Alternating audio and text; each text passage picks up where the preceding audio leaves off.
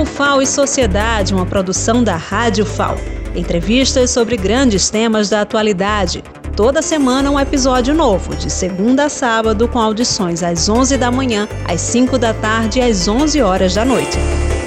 O FAO e Sociedade, apresentação Lenilda Luna. Olá, ouvintes da Rádio FAO. Hoje nosso tema é o Outubro Rosa, uma campanha de prevenção ao câncer de mama.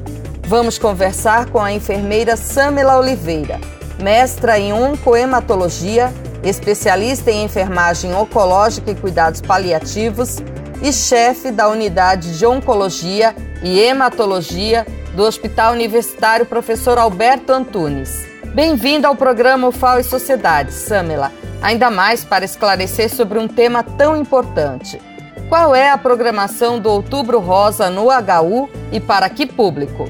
Durante o mês de outubro, no Hospital Universitário Professor Alberto Antunes, o HU, nós teremos algumas programações é, vislumbrando o Outubro Rosa.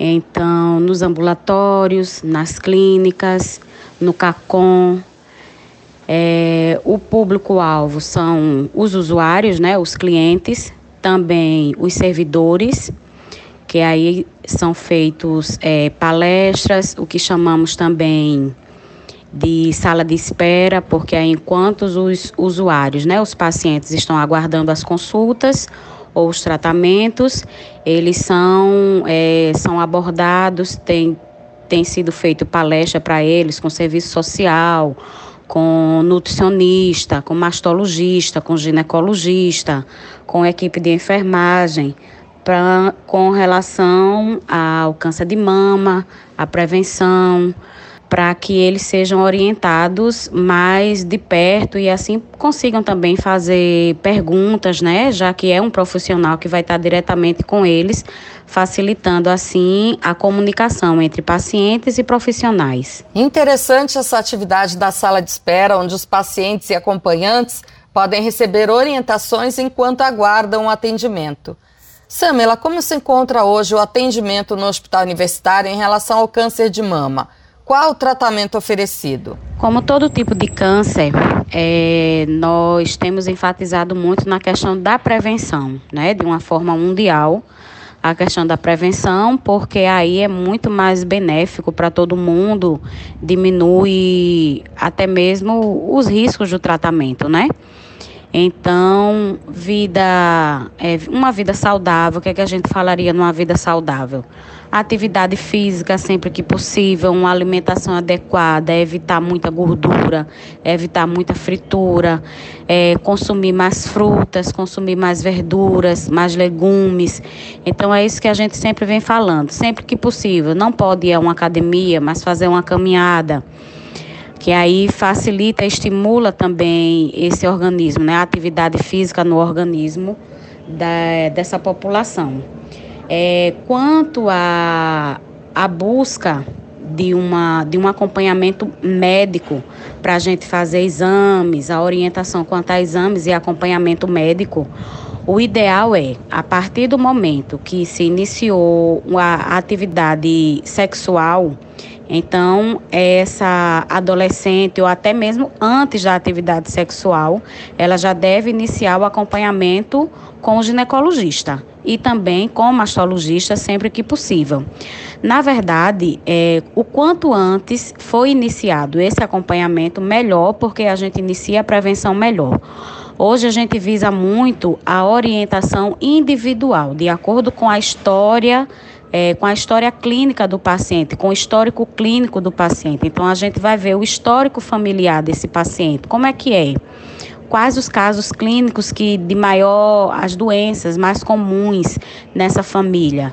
Então, aí, de acordo com isso aí também, a gente pode antecipar ultrassonografia mamária, a gente pode antecipar mamografia, dependendo das indicações. Então, quanto antes a gente busca o acompanhamento do profissional, então aí também mais, é, mais fácil e mais correto vai ser essa orientação e a realização desses exames preventivos. Exatamente, esse é o objetivo da campanha do Outubro Rosa, a prevenção e o diagnóstico precoce. Quais as recomendações para a prevenção ao câncer de mama? Com que idade as mulheres devem buscar fazer exames preventivos periódicos? No âmbito do SUS, nós temos as unidades básicas de saúde, né, que são os programas de saúde da família, onde os profissionais dessas unidades fazem um acompanhamento onde é realizado os pedidos de, de exames de ultrassonografia mamária, é feito o exame clínico das mamas pelo profissional, dependendo da idade do histórico do paciente, é realizada a mamografia.